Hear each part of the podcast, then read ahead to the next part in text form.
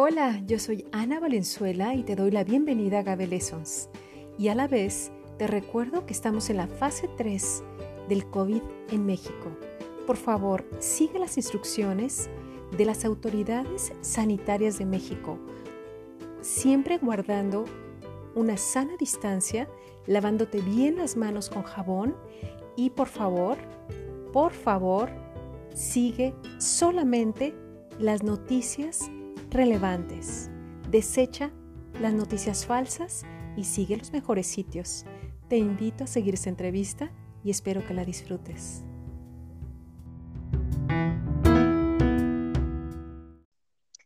¿Qué tal amigos de Gabe Sean ustedes bienvenidos a un podcast de esta Agave Cultura en español. Estoy muy contenta porque eh, nos están escuchando cada vez más en los Estados Unidos.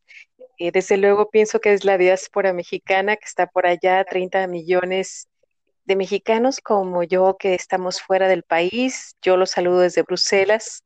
Les mando un caluroso abrazo y espero que vayan muy bien, eh, pues todo lo que eh, hacen alrededor de este confinamiento que tiene que ver con trabajar en casa, tener paciencia y los que no pueden quedarse en casa, pues cuidarse mucho. Y a los que nos escuchan en México, pues desde luego mucho cariño eh, desde este lugar tan lejos, a 9.000 kilómetros. Y bueno, pues a nuestras familias, a, los amigos, a los amigos mezcaleros que están destilando y a los que están sacando aguamiel. Y bueno, pues a todos los colegas que trabajan en las universidades a las mamás que nos escuchan, porque ya nos están escuchando más mujeres y eso me da mucho gusto. Entonces les mando un cordial saludo a toda la diáspora mexicana y a todos los mexicanos en el mundo y en México. Y bueno, pues ya estamos casi eh, cerrando con una centena de voces alrededor de la gavecultura, desde investigadores, productores, dueños de marcas, eh, artistas, investigadores científicos sociales, eh, de todo, y, pues es un lujo y una gran eh, oportunidad eh, para mí, yo creo que para todos los que han estado participando, pues que se den a conocer y sobre todo aprender que en este confinamiento pues puedan aprovechar estas pláticas y que puedan tener unos momentos más pues agradables y, y productivos, ¿no? Entonces, eh, pues sean ustedes bienvenidos.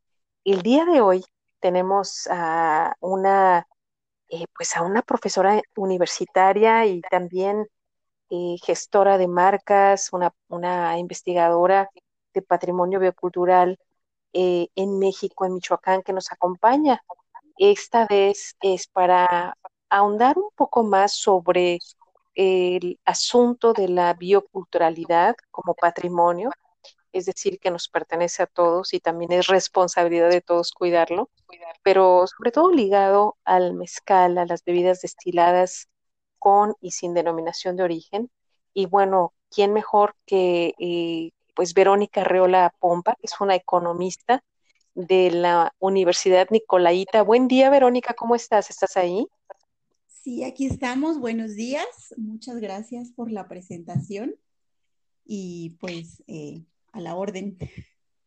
Sí, Verónica, pues háblanos más de ti porque yo te he seguido y de hecho pues ya por fin nos conocimos el año pasado, justo por estos tiempos allá en Michoacán, en Morelia, visitando el mezcal de Don Mateo, de nuestro amigo eh, pues de la familia Vieira, eh, pero desde luego que me dio gusto conocerte y, poder, aunque sea aprovechar un momento para platicar eh, pues del mezcal que que es tan amplio el tema, ¿no? Pero que tú que trabajas eh, no solamente en la investigación, pues que nos platiques quién eres tú primero para que te conozcan y sobre todo para que nos des tu punto de vista acerca del patrimonio biocultural.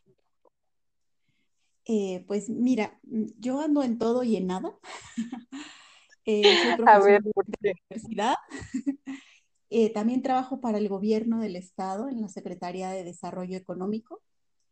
Y bueno, eh, trato de mantenerme estudiando y, pues estar actualizada en, en diferentes temas que, que, me interesan, como es la propiedad intelectual, eh, como es pues esto del patrimonio biocultural que cierto ha tomado nueva importancia, sobre todo ahora en los tiempos del COVID. Y bueno, en, toda esta experiencia, tanto en el posgrado como eh, en el trabajo de oficina, como en el trabajo en el aula, pues me he encontrado como con muchos actores, eh, con muchas experiencias. En algunos casos he tenido que trabajar de forma directa con, con los mezcaleros y con todo lo que tiene que ver con el sistema productivo y es donde pues ha crecido mi interés y he tratado de empaparme de, de quienes participan, cómo participan. Eh, y pues sí, tengo un trabajo un poquillo variado, pero, pero muy interesante. La verdad es que disfruto mucho estar eh, en los tres sectores, tanto en la academia, eh, dando clases o capacitaciones y también en el ámbito gubernamental, ¿no? Creo que ahí también he podido aportar un poquillo, hacer, hacer cosas para que pues la, eh, la, situación mejore, para que les lleguen apoyos a los productores o para que algunas eh, condiciones tengan mejores instituciones, mayor legalidad, etcétera. Entonces, pues me dedico, te digo, a todo y a nada, ando en todos lados. No, pues a, a muchas cosas, porque tú eres eh, economista entonces y tienes una sí. maestría, eh, Verónica, ¿en qué?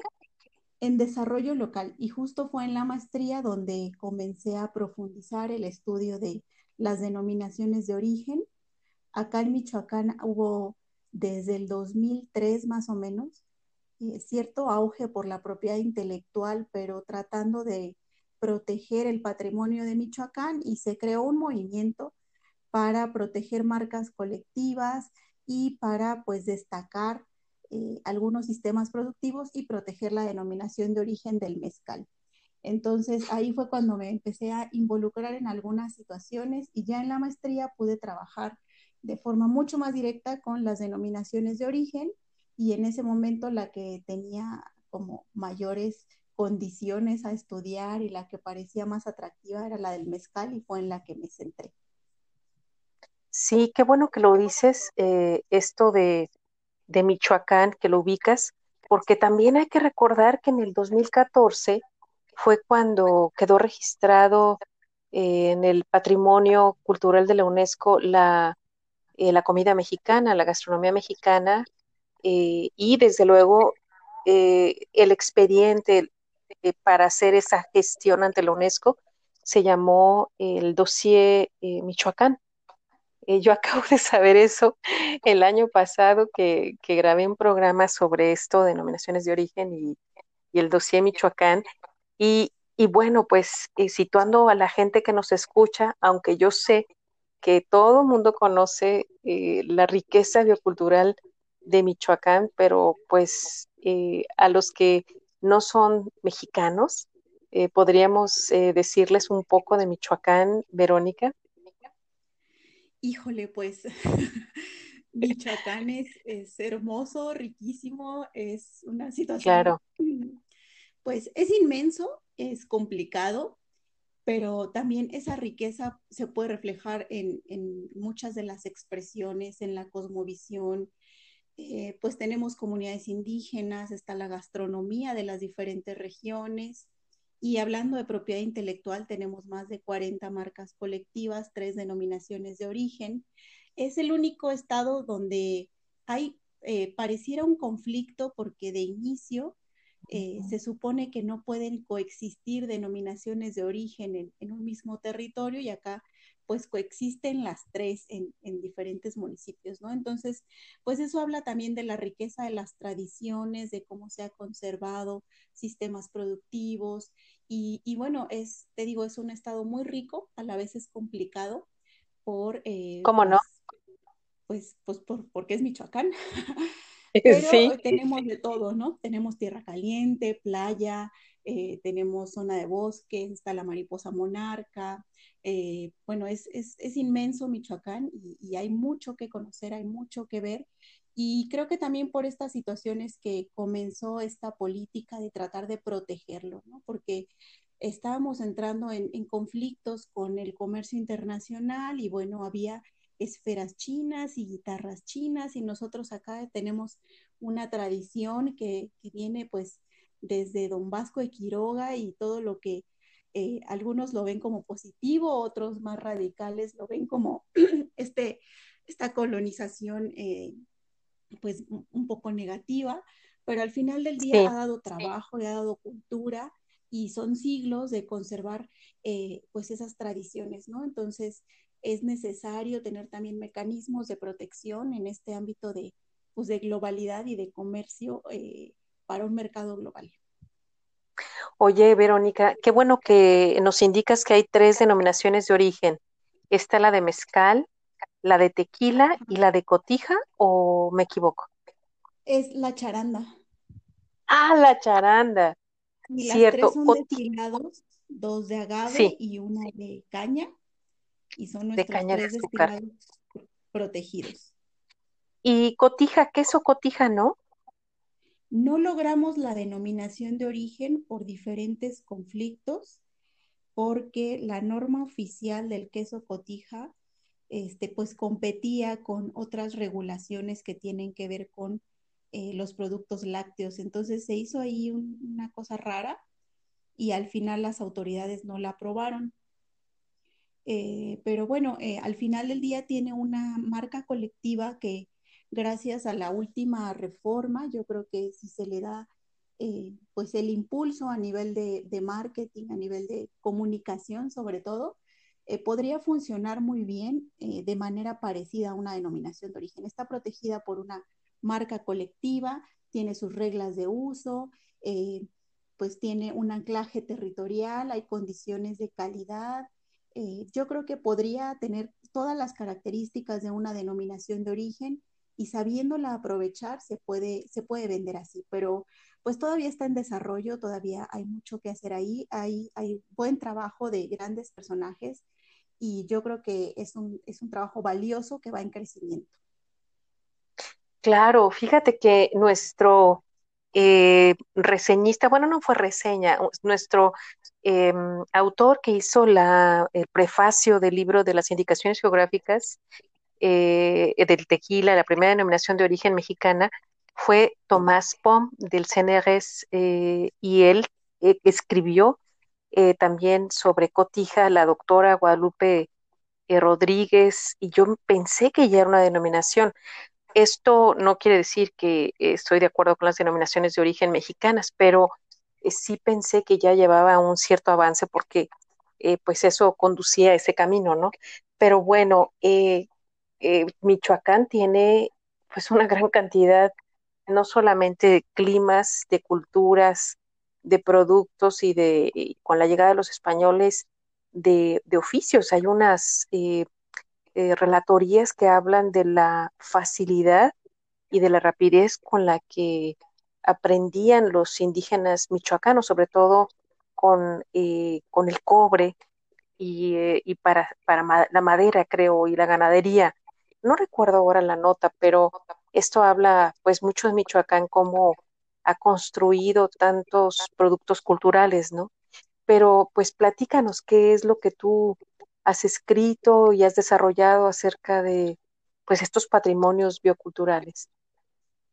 Pues mm, de escribir tengo dos capítulos del libro y bueno, hay algunas cosas que luego eh, reflexiono y que hay eh, pues la posibilidad de publicarlo, ya sea en el marco de algunos congresos, seminarios o pues eventos que se, que se hacen y pues quedan las memorias y, viene a bien eh, tener algo de difusión. Pero sobre todo trato de, em, pues claro, mi experiencia va en diferentes sentidos. Yo no soy ni productora, ni estoy totalmente en la investigación científica, ni estoy totalmente en el gobierno. Entonces, mm, a la vez que habrá quien diga, pues no haces, no haces este, nada al 100%, pero me da también como diferentes lentes. Entonces me puedo poner los lentes de, de, alguien que está en el gobierno, de un funcionario público, me puedo poner los lentes de un investigador y me puedo poner los lentes de un ciudadano cualquiera que vaya observa. Y creo que también esto me da para tener eh, diferentes críticas, hacer diferentes observaciones, me la paso cuestionando y, lo que trato de hacer es eso, de, hacer muchas preguntas, de, dejarlas ahí y de tratar de hacer crítica. De la academia, pues eh, tengo ahí algunas eh, cosas, porque luego los académicos mm, también tenemos el ego un poco grande y creemos que vamos a enseñar a, los sistemas productivos o cuando llegamos al, campo, al trabajo de campo, creemos que nosotros somos los que hacemos la gran aportación. Lo mismo pasa con el funcionario público, cree que es el salvador de, los productores y que les va a ir a resolver problemas.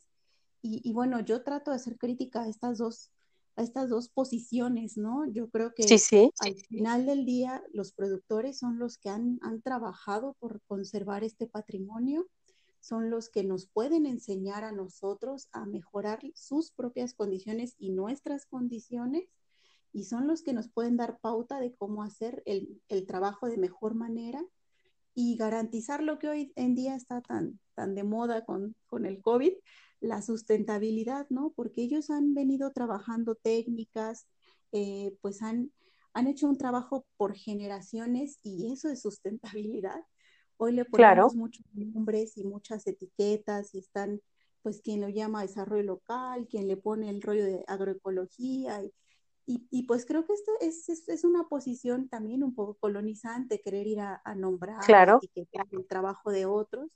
Entonces te digo, mi trabajo o lo que yo trato de hacer es, pues, es tener eh, siempre una posición crítica de, pues, de la aportación que hacen los diferentes actores que creen eh, que van a ir a, o que tienen una posición un poquillo más alta que los propios productores, ¿no? Por, porque las jerarquías sociales así ya están dadas. Entonces, pues, sí. hago crítica.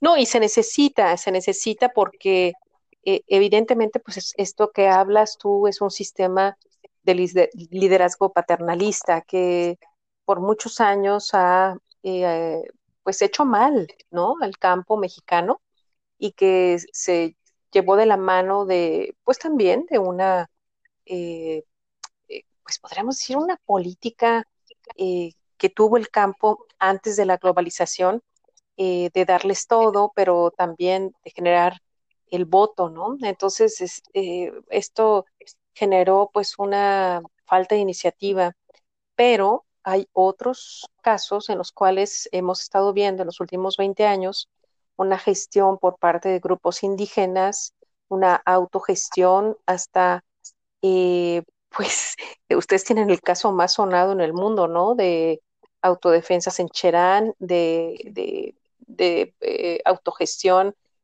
le llaman algo eh, de, de, política, de, gestión de gobierno, de gobernanza local. Entonces, eh, pues esto nos demuestra que estamos en modificaciones de, esa visión y yo creo que las visiones críticas como la tuya, como economista que conoce no solamente el, pues el desarrollo local desde el punto de vista del gobierno, sino también a los productores, pues sirve de mucho. Fíjate que esto que estás diciendo de quién me etiquete a mí, si soy o no sustentable, pues es, es muy discutible. Y bueno, pues eh, los patrimonios bioculturales que están eh, en México, eh, pues son muchísimos. O sea, no, no creo que haya todavía una lista, alguien proponía una lista de ellos, que era el doctor Olivier, que decía, al menos hay que tener un portal con una lista de todos tus patrimonios. que nunca se ha hecho, pero em, estos patrimonios bioculturales pueden ser una marca, o sea, puede ser una eh, herramienta comercial a como son las cosas en México, porque, bueno, también hay que situarnos eh, en México, ¿verdad? Sí, claro. Híjole, pues, pues no sé, eh, yo un poco en, en, la licenciatura trataba de hacer un análisis en mi tesis sobre la propiedad intelectual y, y pues hice un censo de, de todas las eh, patentes que había en Michoacán y, fui con todas y las entrevisté, y digo todas porque no eran muchas. Eran, eran unas cuantas, creo que entrevisté a 23 personas. y traté de incluir todo lo que son las figuras patentables. Al final del día, pues llegué a una conclusión triste, pero a la vez alentadora, y es como están los instrumentos y si no los sabes utilizar, pues va a venir alguien que sí lo sepa utilizar y te va a quitar tu conocimiento, te va a quitar eh, lo que tienes, ¿no? O sea, lo va a utilizar de una manera de tú tengas desventajas y no ventajas. Entonces, hoy en día estoy convencida de que si bien no son eh, figuras o instrumentos perfectos, los podemos aprovechar de una buena manera para proteger lo que tenemos en este ámbito del mercado internacional y de pues una economía que, que produce para el gran mercado y que todo está pensado en hacerlo escalable y generar economías de escala y bajos costos. Entonces tendremos que utilizar la propiedad intelectual como una herramienta a favor de nuestros patrimonios. Yo creo que no hay, no hay de otra, no hay mejor forma que utilizar lo que ya existe a favor nuestro. Y pues me parece una buena herramienta y una buena experiencia, el ejemplo que ha dado Michoacán, pues a, a, a todo el país, en tratar de proteger estas artesanías y este conocimiento tradicional, pues a través de estas figuras de, marcas colectivas, denominaciones de origen. Yo tampoco creo que sean perfectas, creo que, tienen mucho criticable, pero insisto, pues, es mejor tenerlas a, dejar ahí nuestro patrimonio, a ver qué pasa y pues claro, En, en, términos de comercio internacional, ¿no? Claro, entonces aquí eh, la idea es que los productores se puedan capacitar, pero ¿y qué pasa con esta disparidad de recursos? Porque bueno, si nos ponemos a pensar en México, sabemos las condiciones en las cuales están 50, 60 millones de mexicanos, ¿no? Entonces tal vez no es que no lo sepan, es la disparidad no solamente del conocimiento, pero también de la economía, de lo social, de lo económico. Entonces, eh, pues hay como que no sabe uno por dónde comenzar, ¿no? Pero sí, ante esta disparidad, pues llega alguien eh, que tenga una mejor condición y de todo, ¿eh? Social, económica, política, y se va a quedar con esto que sí está estructurado en la ley. Sí, claro. Eh, creo que es, es un reto, un reto de los productores que creo que tendrán que hacer mucho más trabajo colectivo. Ya lo hacen, Michoacán también es ejemplo de ello. Yo eh, he estado poco en Oaxaca, pero he tratado de observar también las dinámicas del mezcal en Oaxaca, porque al principio no lo ponían como referente y escuchaba a los funcionarios públicos, secretarios de, de la SEDECO y secretarios de gobernación y diputados y decían, tenemos que ser el próximo Oaxaca. Yo decía, no, y entonces cuando empecé a recorrer Oaxaca, dije, no, o sea, claro que no, Michoacán no tiene que aspirar a eso de ninguna manera. Y me da gusto saber que los productores michoacanos pues, eh, son complicados como Michoacán mismo, pero han hecho un buen trabajo de gestión y los, los grandes, eh, los, los que han conservado esta tradición de, pues del mezcal por generaciones que crecieron destilando y que crecieron eh, viendo agaves y, bueno, acá le llamamos todos magueyes, pues han hecho sus marcas y han construido de a pocos eh, y han posicionado sus mezcales. Entonces veo bien que las marcas más reconocidas en el estado y las que están llegando a niveles nacionales y las que empiezan a exportarse, pues son de tradición y son de familias mezcaleras, a diferencia de. Oaxaca. Y ahorita me acordé de, Oaxaca, la última vez que fui, platicaba con un chico, ni siquiera recuerdo en este momento qué comunidad era, era una comunidad indígena. Eh, difícil la comunicación porque él no hablaba bien el español y yo soy también un poco mala para escuchar. Pero me comentaba justo esto, me decía, ¿qué posibilidades tengo yo que eh, tengo la secundaria trunca no hablo bien español y estoy a tres horas de la capital, no tengo vehículo, acá no vienen, eh, no hay facilidad de transporte y pues si no trabajo ese día no como, ¿no? Entonces eh, se me hizo un nudo en la garganta y ya no supe qué contestarle, porque es cierto, ¿no? Hay, hay comunidades que están completamente alejadas de la información, de los medios, entonces pues acá queda el trabajo de los productores, de hacer un trabajo colectivo y hacer pues lo que muchos le llaman el tequio y pues entre todo empezar a, construir nuevas realidades y empezar a utilizar estos instrumentos que ya existen a favor de ellos mismos. Necesitan hacer trabajo colectivo porque no habrá otra manera de, generarlo, ¿no? Sí, qué bueno que lo dices y que lo enfatizas así. Es decir, con la desigualdad que hay todavía, que bueno, eh, no, eso no se acaba de un día para otro. Y eh, con los instrumentos que ya se han pulido o que se tiene ciertas versiones de ellos para la propiedad intelectual, pues bueno, lo único que puede salvar aquí es la acción colectiva, ¿no? Eh, de que los que producen tengan una marca, que puedan llegar directamente, si no, van a ser maquiladores como una gran parte de los mezcaleros de México lo hacen, maquiladores eh, de marcas de mexicanos y de extranjeros que ven en estos estados mezcaleros como el dorado, ¿no? Voy y hago mi negocio eh, haciendo una marca y ahí pongo los mezcales de estos productores que no pueden llegar a tener una marca. Entonces, eh, es un mensaje pues muy importante, pero la acción colectiva también es difícil.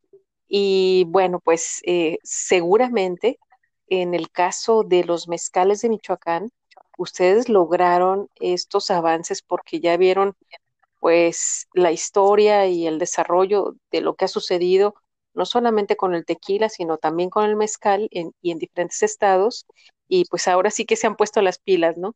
Pero eh, ¿podrías decirme de todas estas marcas de tradición, eh, ellos en este momento tienen mercado, ellos siguen con sus marcas o a veces se, eh, pues pueden estar desanimados porque no llegan a los mercados que ellos habían pensado y malbaratan sus productos o, o, alguien los seduce a ser maquiladores.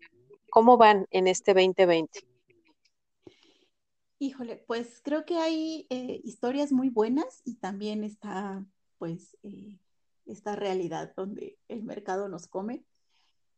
Eh, sí, Empieza a haber mezcales que ya no son eh, pues una, tradición o una calidad como, como tradicionalmente se venían haciendo. Empieza a haber ahí una situación de, mezcales no tan buenos. Hay municipios o hay comunidades que ya este, incluso empiezan a ser identificadas como aguas con el mezcal de ahí. Creo que eh, pues también hay comunidades que valoran mucho su producto y, y no les importa no venderlo que claro. lo venden, pero los productores te lo dicen, pues si no lo vendo bien, no lo vendo, o sea, no tengo como urgencia. La mayoría, al menos en la experiencia, en el recorrido que yo he hecho, no se dedican solamente al mezcal, tienen más actividades económicas, entonces, pues, ventaja o no, pero les permite valorar su trabajo, ¿no? Entonces, no malbaratan. Claro que están ah, ahí los inversionistas tratando de seducirlos para comprarles grandes cantidades y sacar más rápido pues estos, estos mezcales. Empieza a haber cada vez más comercialización y más comercializadores. Eh, sin embargo, creo que todavía están bien valorados los mezcales michoacanos, todavía el trabajo de los productores está eh, pues bien valorado, no es perfecto y tiene sus, sus situaciones ahí que, que, habrá que cuidar, pero, pero creo que va bien. Em, también creo que mucho es que Michoacán no es un gran productor, me refiero a cantidades. Las capacidades productivas de los diferentes productores son bajas, entonces cuando llega algún eh, inversionista tratando de coquetearle a algún productor y le dice necesito 30 mil litros al año y el productor le dice, ah, pues no, gracias, porque ni siquiera te los puedo producir y ahí se acaba el negocio, ¿no? Entonces, pues, eh, pues hay muchas situaciones que son muy curiosas, a mí a veces me da risa, a veces me preocupa, pero me dedico a observarlo. Mm, creo que toda esta situación ha, venido a bien a Michoacán y creo que hay una posibilidad de, continuar esta revalorización de nuestros mezcales, porque aparte también tenemos gran variedad de mezcales, ¿no? O sea, no somos eh, tan variados como Oaxaca, pero sí hay, hay bastante eh, diversidad acá y hay bastante riqueza, ¿no? Por las diferentes regiones, son diferentes los mezcales de la, de la región que está justo por Jiquilpan o, cerca de la zona eh, tequilera, son también diferentes los de Tierra Caliente o los que están acá en la región de Morelia, Charo, etc. Entonces, pues hay, hay, hay como, mm, yo, yo tengo buenas eh, expectativas sobre el crecimiento de los productores y pues hay quien dice que hay mercado para todos y van a aparecer mucho más comercializadores, pero tengo fe en los productores y tengo fe en que eh, sean dueños del trato, que sean ellos los que pongan las condiciones y que se continúe un, trabajo de revalorización a los fiscales michoacanos. Qué bueno que dices esto. ¿Cuántas marcas habrá en este momento, Verónica? Híjole, ahorita. Marcas de productores. De productores. Pues, Tradicionales. Y, ya con, pues, con cierta presencia en el mercado. Sí. La última vez que, que que estuve como al tanto de los datos, había cerca de 20, que sí son de ah, familias certificados, este, que ya pueden entrar a cualquier mercado nacional o internacional, ¿no? Que es, muy bien. ¿Y van a crecer más? ¿Tú crees que pueda haber el doble en, estos años? ¿En dos, tres años? Mm, sí, yo creo que sí va en, auge el, el, sector.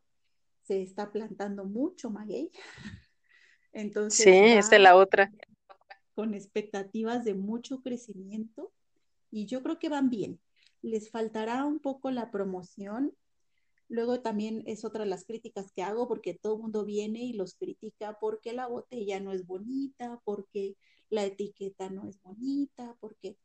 Pero yo digo, pues son sus etiquetas, son sus botellas y es otro tipo de trabajo. No los podemos comparar con eh, estos grandes comercializadores que terminan vendiéndose en la europea o cosas por el estilo, porque son realidades completamente distintas, pero creo que van en buen crecimiento.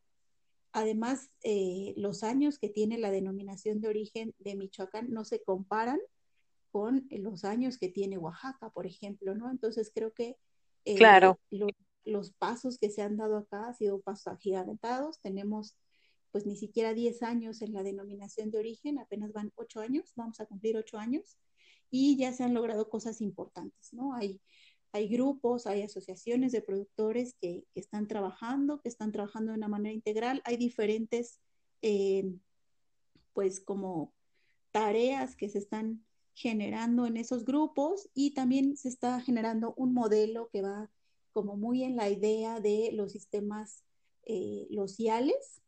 Eh, sí, cómo no. de, promover ahí el turismo, y otros sistemas productivos, eh, junto con la gastronomía, la cultura, las tradiciones, este, pues tratar de tener productos turísticos que, que, que, ya no son solamente el mezcal, sino toda la cosmovisión que lo acompaña y creo que va funcionando muy bien. Todavía con muchas imperfecciones, pero creo que vamos muy bien. Oye, no, pues esto si lo relacionas con el tiempo, y con lo que dices, que tal vez sus botellas no son como las que salen en el mercado internacional, pero son marcas de productores y eso es muy importante.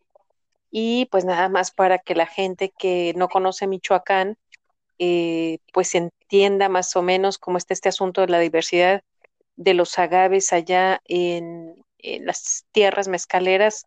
Tienen inaiquirens, que le llaman como alto, ¿verdad? Ajá sí es el alto, el cupreata que es el chino. Sí. Eh, últimamente estamos importando algunos eh, oaxaqueños, pero pues sí, hay, hay bastante diversidad de, agaves.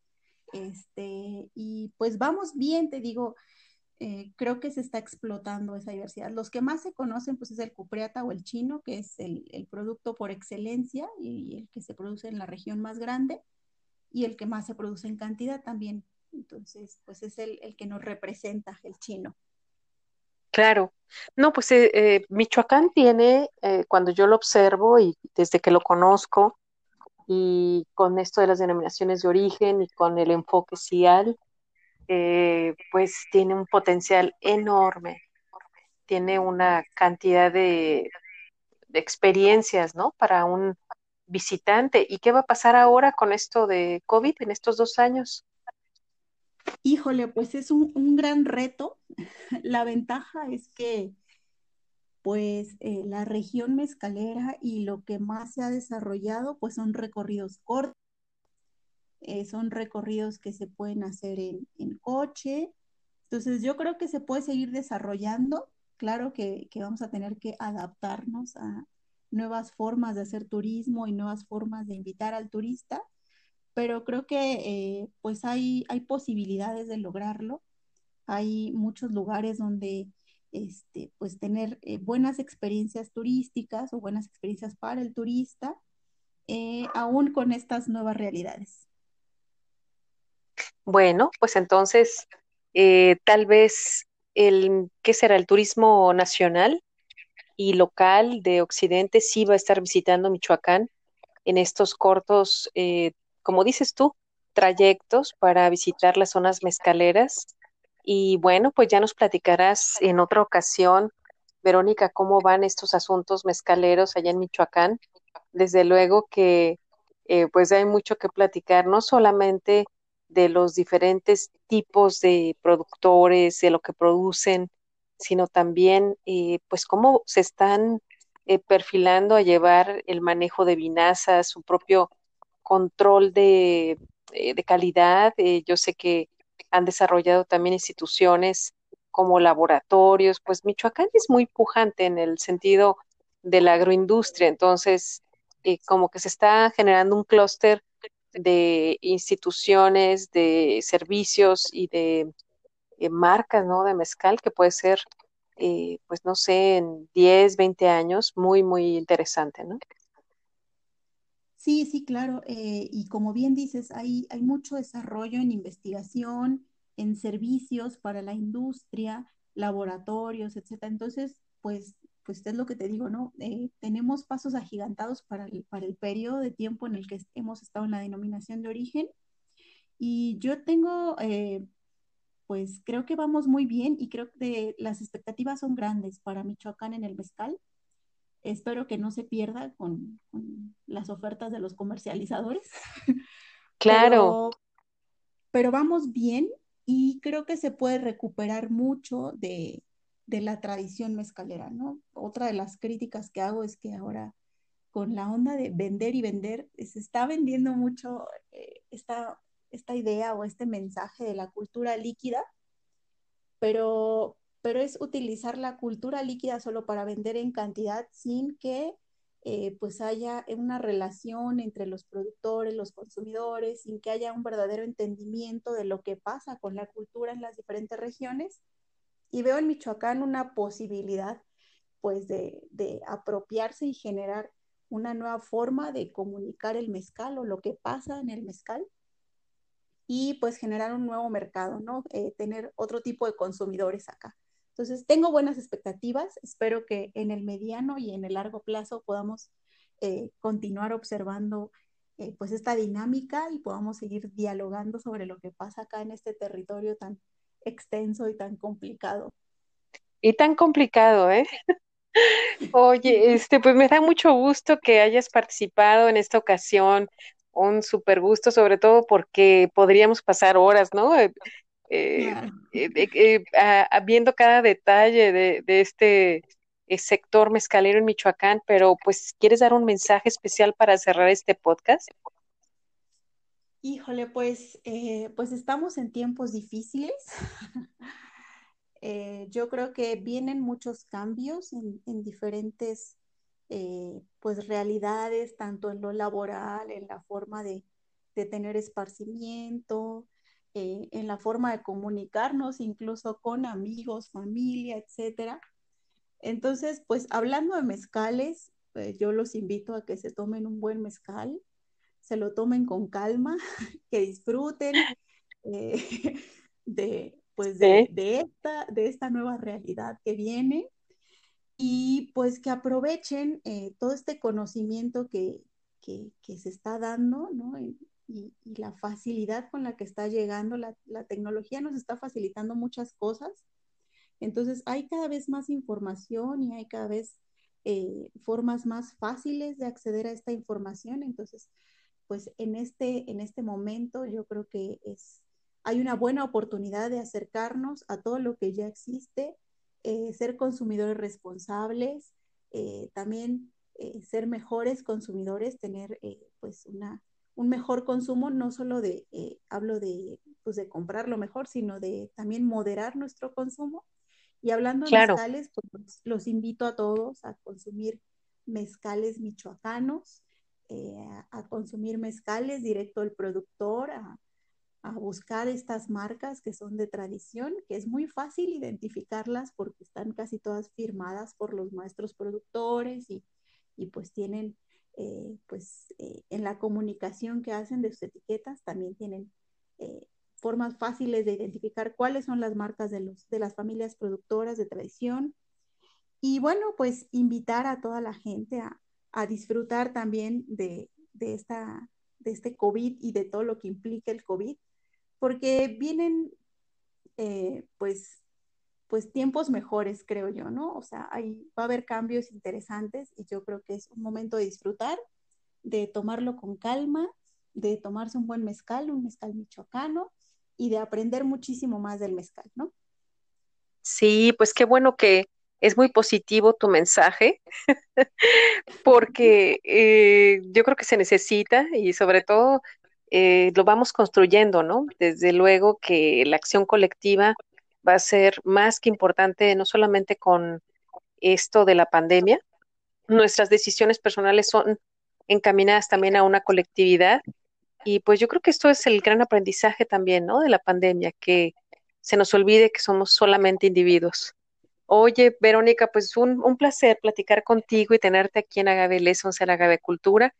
Y sí, se antoja un mezcalito. Eh, tómate uno a mi, a mi salud y te mando un gran abrazo hasta Morelia, Michoacán. Y te agradezco mucho esta mañana tuya de levantarte temprano para darnos eh, tu opinión sobre este patrimonio biocultural de Michoacán. Que tengas muy buen día.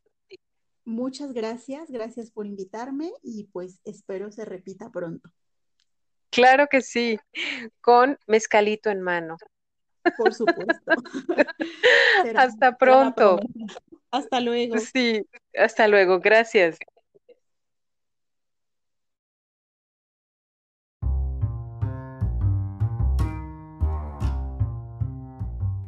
¿Te gustó la entrevista?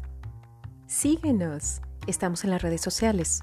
Yo soy Ana Valenzuela y me encuentras en agabelessons.com. También en Twitter, LinkedIn, Facebook, Instagram tendremos más personajes. Déjanos tu voz. Mándanos un mensaje por esta plataforma. Nos seguimos y nos encontramos nuevamente. Hasta pronto.